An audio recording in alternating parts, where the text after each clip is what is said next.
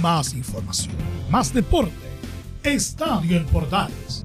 Ya está en el aire con su edición matinal.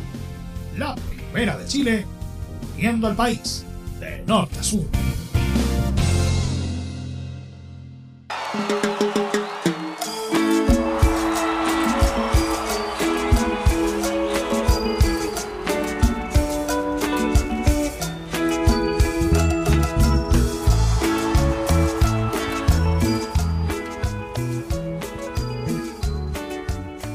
Con la música de los auténticos decadentes. Y Julieta Venegas comenzamos este programa de Estadio Mortales matinal en esta jornada de viernes, día viernes, sí, viernes 28 de mayo de 2021, que ya comenzamos hoy con lo que dejó la jornada de ayer de Copa Libertadores, en donde el cuadro calerano, que era el último que faltaba que participara hoy, lamentablemente fue goleado por Liga de Quito y no le alcanzó ni siquiera para el cupo de Copa Sudamericana. También vamos a seguir revisando los coletazos que dejó la clasificación del cuadro de Católica a los octavos de final de la misma Copa Libertadores y lo que será la previa de esta fecha 9 que comienza hoy viernes y que tendremos obviamente en vivo e indirecto a través de Estadio en Portales con el partido que abre las fechas entre Curicó Unido y la Unión Española. Nos metemos de inmediato en este programa, comenzamos así este estadio en Portales matinal de este día viernes, sí, viernes 28 de mayo de 2021. Bienvenidos.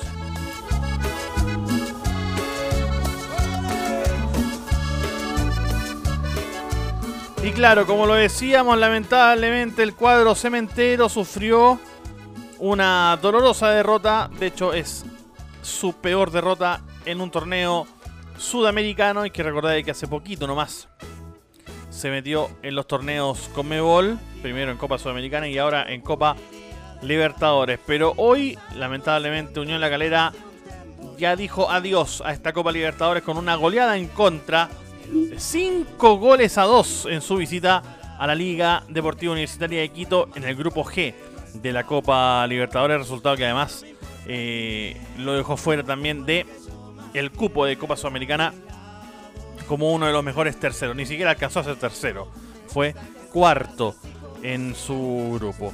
El equipo cementero dio cuenta de la presión con la que cargaba en este encuentro, ya que de entrada tenía la misión de conseguir tres goles para capturar el tercer lugar de su zona. Sin embargo, a los 15 minutos de juego, un autogol de Matías Fernández complicó estas aspiraciones. Antes de la media hora de juego, ya Luis Amarilla marcaba su doblete, minuto 28 y 33, y estiraba la ventaja del conjunto local con la que pudieron irse tranquilamente al descanso. Ya en la segunda mitad, los caleranos vislumbraron la reacción con el descuento de un sacrificado Sebastián. Saez, bien digo el Sacha Saez. Pero Billy Arce se encargó de aumentar el marcador para los dueños de casa a los 58 y 60. Cuando ya se jugaban los descuentos del compromiso, el propio Sacha anotó otro descuento a favor de los dirigidos de Luca, Marco Giuseppe, con un tremendo zapatazo al ángulo, momentos antes del pitazo final del árbitro colombiano Carlos Betancourt. Con este resultado final, el grupo G quedó liderado por Flamengo de Mauricio Isla como el líder exclusivo de ese grupo con 12 unidades. Seguido el Vélez de Pablo Caldames con 10. Liga por su parte se adueñó el tercer puesto 8 puntos y clasificó a la Copa Sudamericana como mejor tercero y Calera en el cuarto lugar con tan solo 2 unidades. Revisamos las reacciones y partimos obviamente escuchando las palabras de El Sacha, de Sebastián Sáez, quien se refirió a, a lo complicado que iba a ser obviamente, lo duro que iba a ser Liga de Quito, pero que trataron de enfrentarlo de la mejor forma. Yo creo que no, eh, obviamente sabíamos que iba a ser un, rival duro, eh, la liga es un gran equipo, eh, sumado a eso tiene una gran ventaja que es la altura, no, no es fácil venir a, competir acá. La pelota viaja de otra manera, lleva, lleva un momento acostumbrarse a ese ritmo, pero, pero para nada. Hoy se termina una participación en Copa, no la terminamos de la mejor manera, pero tenemos la confianza de que hubo muchos partidos que hicimos las cosas muy bien y que para hacer una primera experiencia del, club eh, creo que sorprendimos por momentos a, grandes equipos este, y ahora no queda otra que, pensar en el torneo y, pelear ahí. Seguimos revisando las palabras del Sacha Sáez porque también le preguntaron sobre su desempeño personal. Que recuerde que estuvo lesionado gran parte del año pasado. Escuchamos al Sacha Sáez.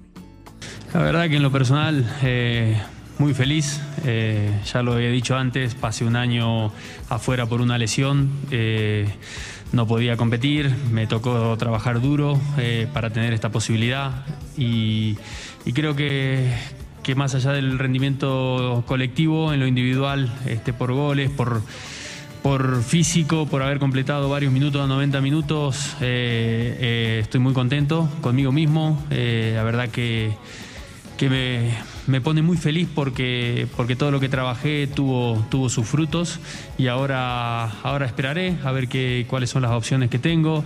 es verdad que no puedo jugar en el torneo nacional, pero esperaremos a ver cuáles son las opciones. Fue el goleador, de hecho, de la Copa Libertadores en el caso de del equipo galerano fue el goleador del conjunto cementero con tres unidades, pero sin embargo no puede jugar, tal como lo decía el propio Sacha, no puede jugar eh, por el torneo nacional ya que no fue inscrito justamente porque todavía estaba lesionado cuando eh, se cerró el libro de pases. ¿Con qué se quedan? ¿Se quedan con algo importante? ¿Ah? ¿Se quedan con el último partido o se quedan con algo más? Así lo, así lo analiza el propio Sacha Sáez. Yo creo que es muy bueno. Eh, no nos podemos quedar con la imagen de lo que fue este último partido. Eh, tuvimos otros partidos que fueron muy buenos. Competimos eh, mano a mano con Flamengo, con, con Vélez, con la Liga de local, partido que merecimos ganar. Entonces el rendimiento que tuvo el equipo da para ilusionarse en lo que va a ser el torneo local, este, recuperando por ahí las bajas que tuvimos y, ojalá que, le vaya bien. El año pasado estuvimos muy cerca de, lograr el objetivo y, este año se va a pelear por eso. Exactamente. Los de la quinta región ya se comienzan a olvidar de los torneos internacionales y se enfocarán en el torneo nacional cuando el próximo lunes se midan a Ñublense en la novena fecha de este torneo de transición. También obviamente vamos a escuchar las palabras de Luca Marco y Giuseppe, quien se refiere que a nivel de rendimiento tuvieron buenos partidos en Copa, pero los resultados terminaron siendo negativos. Bueno, en cuanto a la participación en Copa, fue la primera experiencia para el club. Creo que a nivel de rendimiento tuvimos partidos buenos y muy buenos y a nivel de resultados eh, creo que indudablemente fue negativo y teníamos la ilusión de, poder obtener más puntos de los que obtuvimos. Y en cuanto al partido, ¿cómo valoraron este partido? Porque obviamente viajaron con bastantes ausencias a este compromiso. Y Marco Giuseppe, que ya sabía que estaban relativamente eliminados, declara que prefirieron priorizar el torneo local. Y en cuanto al partido de hoy, eh, bueno, no era sencillo eh, venir a competir. Decidimos una estrategia eh, priorizando el torneo local,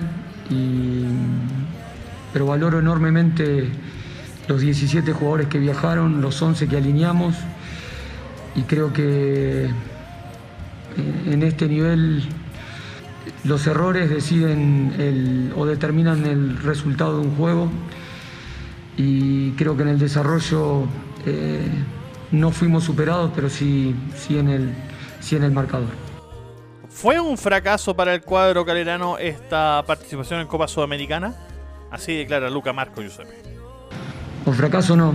Eh, fracaso hubiese sido si no hubiésemos hecho todo por, por competir o por intentar eh, lograr el, objetivo que, nos planteamos, que era pasar de grupo. Creo que querer no es sinónimo de, poder, queríamos, lo intentábamos, eh, y hubo rivales como Flamengo y Vélez, que creo que son merecedores del pasaje, eh, y creo que Liga merece competir en, Sudamericana.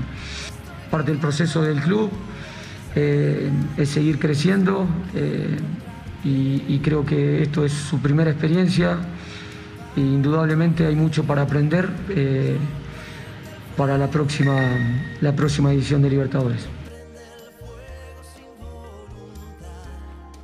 Ya metiéndonos en el análisis del partido, así lo analizó Marco Giuseppe. ¿Fueron más certeros en liga? Sí, y así lo reconoce. Es un deporte de eficacia, eh, muchas veces se resuelve, muchas veces no, habitualmente se resuelven las áreas. Ellos estuvieron certeros, eh, nos, equivocamos y pagamos caro esos errores y, no tuvimos la eficacia que, tuvieron ellos. Eh, simple, justos ganadores, eh, pero me quedo con la actitud de, los jugadores que vinieron a competir en, esta, en este último partido que no era, no era fácil en la previa por algunas cuestiones eh, que nos han sucedido y que bueno, eh, en esa adversidad el grupo sacó, eh, sacó adelante su personalidad para competir. Ahí estaba entonces parte de las declaraciones de Lucas Marco Giuseppe. La última que vamos a escuchar es sobre qué rescatan de esta experiencia internacional para ya comenzar a poner el foco en el torneo local. Sí, claro.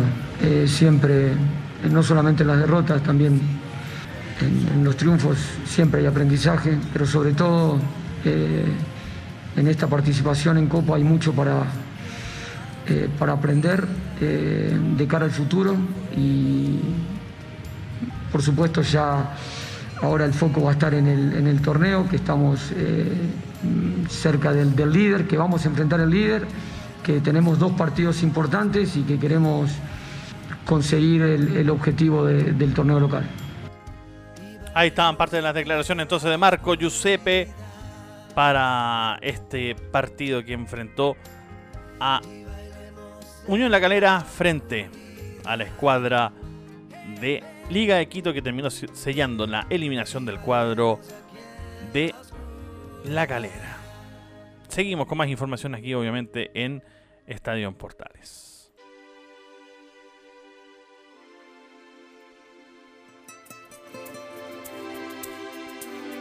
Sí, bueno, esto es como la despedida de Calera. ¿ah? Claro. ¿ah? Como para recordar de que Bragagnik al final no fue el dueño total. ¿ah? Pero bueno, en fin. Nos metemos ya y seguimos revisando, lo decíamos al principio, los, podríamos decir, coletazos de lo que fue la presentación de Católica y la clasificación a la Copa Libertadores, a los octavos de final de la Copa Libertadores. En ese sentido, habló Ricardo Lunari, eh, histórico, pero reconocidísimo, histórico jugador de, la franja, que se refirió justamente a esta clasificación a octavos de final del conjunto cruzado después de 10 años de no haber podido participar allí y declaró de que los cruzados se sacaron un peso encima después de tantos años. Finalmente, eh, de la mano de Poyet, Católica logró ese objetivo que parecía tan difícil de, pasar a, la segunda rueda de Copa Libertadores, a los octavos de final. Bueno, por suerte se dio. Yo creo que esto es un peso que se saca la Católica de encima después de tantos años de no, lograrlo. Y bueno, y sí, también contento porque la gente empezó a, o empieza a valorar mucho más a, a un entrenador que, prácticamente por haber perdido los dos primeros partidos ya se lo había crucificado y, la gente en, esa desesperación o esa locura que le agarra a todo el mundo cuando se pierden un par de partidos, empezaba a pedir la cabeza del técnico y, la vuelta de, un entrenador que hacía tres o cuatro meses eh, le había dicho que no a Católica. Ahí estaban las declaraciones de, de Ricardo Lunari, acordándose también de cómo salió Ariel Holland de la escuadra cruzada. Otro de los que se refirió justamente de, esta clasificación y del momento que pasa el cuadro cruzado es el Luli. Luciano Wed, quien se refirió justamente de esta forma al momento de Católica. Sí, bueno, la verdad que sí, que muy, muy contento, muy feliz, eh, muy conforme con todo lo que venimos haciendo año tras año y, bueno, eh, a veces los procesos son así, hay que esperar un poco, hay que tener ese roce internacional, ya lo venía diciendo año tras año, lo que pasa es que cuando no se logran los objetivos pierde un poco de valor la palabra. Eh, pero sí que eh, estaba convencido y estábamos convencidos todos de que jugando año tras año la Copa, teniendo ese nivel de, competencia internacional, tarde o temprano iba a llegar. Y bueno, en este caso se logró un objetivo lindo, importante después de tantos años. Eh, eso también hay que remarcarlo porque no, no debería ser lo normal. Sabemos que es muy difícil que competir contra grandes equipos, pero no debería ser lo normal que un club tan grande como Católica pase, pase tantos años sin poder siquiera acceder a, los octavos de final. Y sí, como decís, tuvimos, tuvimos muchas bajas. Bueno, lógicamente la de Chapa, la de Matías, la de Fernando, eh, son bajas importantes y, bueno, a último momento eh, Catu Rebolledo no, no, se sintió bien y, tuvimos que, cambiar incluso un poco el esquema eh, a lo que habíamos trabajado para el partido y, bueno, eh, ante esas dificultades el, equipo mostró personalidad, mostró carácter y, mostró también mucho hambre de hacer historia, así que como te digo, muy, muy feliz por todo eso. Ahí estaban parte de las declaraciones entonces de Lulia Wed sobre esta clasificación del cuadro de Católica al a esta podríamos decir estos octavos de final, ahí sí, gracias, de la Copa Libertadores. Nos metemos al torneo nacional porque lo decíamos hace un ratito atrás en el inicio también. Hoy viernes comienza esta novena fecha del torneo nacional que tendrá libre al cuadro de Colo Colo. Y a pesar de que están libres, entrenaron de bastante fuerza, aunque bueno, se tomaron obviamente también por la libertad de no tener que entrenar tan a fondo esta semana. El cuadro masculino recibió a su par femenino, que sí va a jugar este fin de semana, juega el día sábado frente a La Serena en el Estadio Monumental. Y habló Luis Mena, entrenador del cuadro femenino, pero se refirió a Daniel Gutiérrez, Daniel Gutiérrez, defensa de Colo Colo, y a quien eh, en este momento estaría perdiendo el puesto en el cuadro popular en desmedro de Emiliano Amor.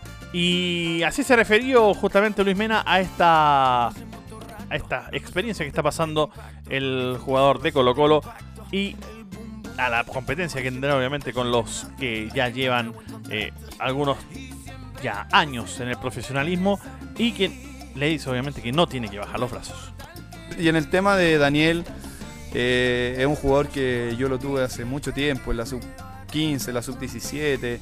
Eh, tengo una muy buena relación con Daniel y, sé que, seguramente va a tener eh, una dura competencia y eso creo que es importante también para el desarrollo y para, para que él pueda seguir creciendo a nivel de, de, fútbol profesional. Eran sus primeras armas las que estaba haciendo y mostró que tiene, que tiene mucha calidad. Ahora obviamente que esto es fútbol profesional y, también se la, tiene que pelear día a día. No tiene que bajar los brazos, tiene que esto tomarlo no como, como algo negativo, al contrario, tiene que tomarlo como un aliciente para que él pueda seguir mejorando, corrigiendo sus errores, eh, mejorando en todos los aspectos que, tiene el fútbol. ¿Para qué? Para que pueda pelear el, puesto mano a mano con todos estos jugadores que, sabemos también tienen una calidad tremenda. El caso de, Falcón, el caso de Matías Saldivia y ahora mismo Amor que llega también a aportar su experiencia desde afuera. Entonces va a tener una dura competencia, pero siempre es lindo tener esa competencia y, el día de mañana tener la satisfacción de que pudiste eh, ganarte ese espacio. Así que a darle nomás con todo, con Dani, porque creo que tiene mucho potencial por, por, aportar y por crecer también. Nos metemos ahora en el partido que abre los fuegos en el estadio La Granja de Curicó porque inicia esta novena fecha el cuadro de Curicó Unido recibiendo a la Unión Española. Y en el cuadro en el cuadro curicano, en el cuadro de las tortas, habló Carlos Bethol y se refirió de esta forma. Reuniones tenemos todos los partidos, en los momentos buenos y en los momentos malos. Siempre después de los partidos tenemos reuniones Eh, pero creo que tenemos que pensar en el partido del viernes porque eh, es un partido muy importante para nosotros, jugar de local. en la situación que estamos, seguramente va a haber mucha presión en la semana y tenemos que saber salir de esto. Aquí hay más que nada gente noble, gente buena de trabajo, que siempre ha tratado de poner la cara, haciendo las cosas bien o mal, pero somos gente noble y vamos a dar lo mejor para tratar de revertir este mal momento, que muchos de los equipos los tienen.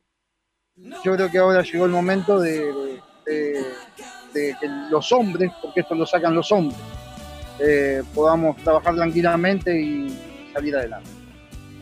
Ahí estaban parte de las declaraciones entonces de Carlos Bextol, quien se refirió justamente a la presión que está viviendo el cuadro curicano eh, después de, lo mal que lo ha estado pasando, por ejemplo, el propio Martín Palermo, de quien incluso se había dicho la semana pasada que había sido despedido después del compromiso que jugó el cuadro curicano, pero que sin embargo fue ratificado en su cargo Ahora, claro, todos sabemos lo que significa cuando a un DT lo ratifican en su, en su puesto.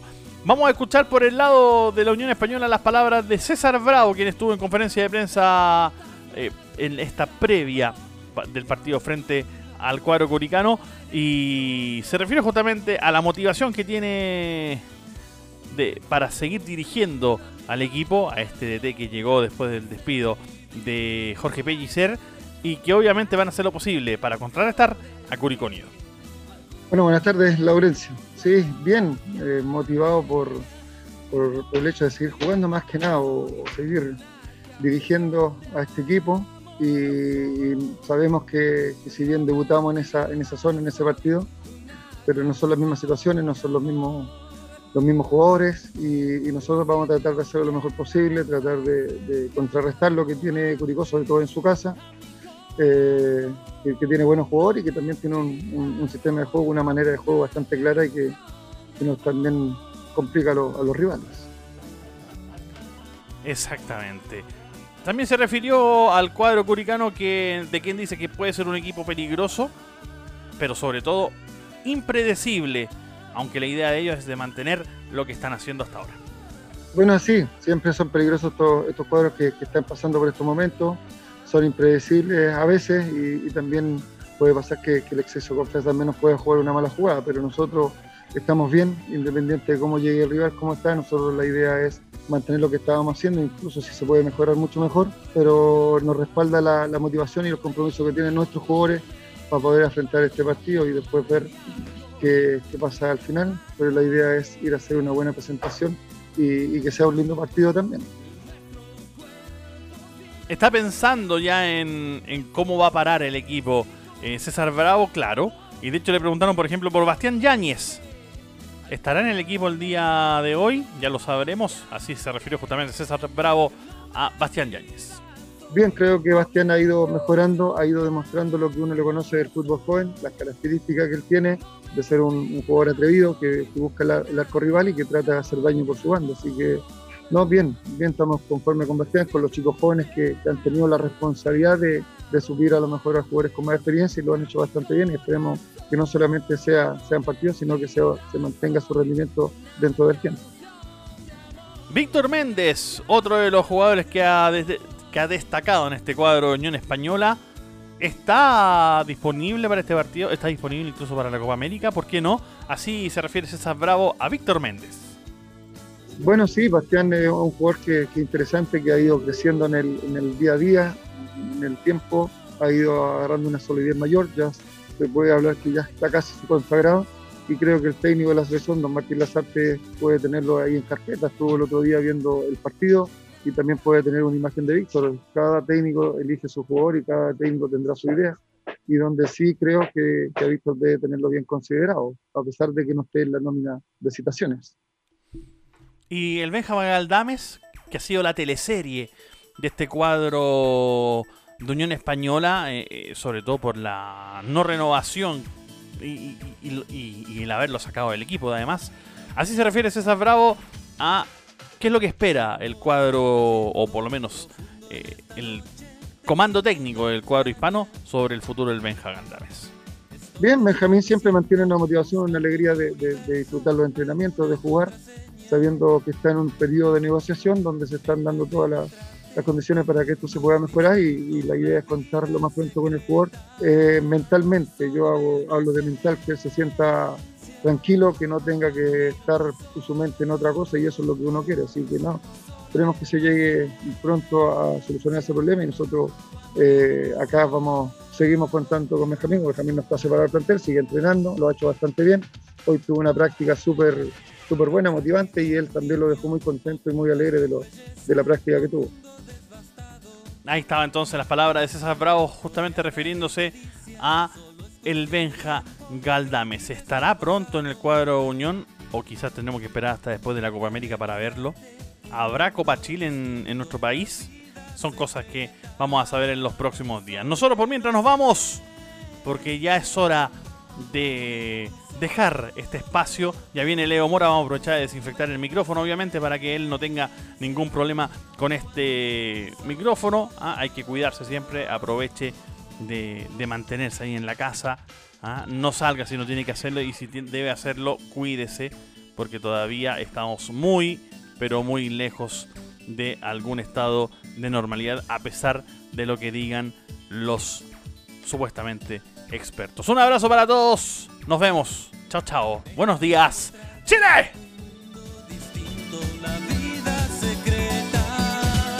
Solo veo inocencia cuando miro tus ojos. Solo veo inocencia. Más información, más deporte.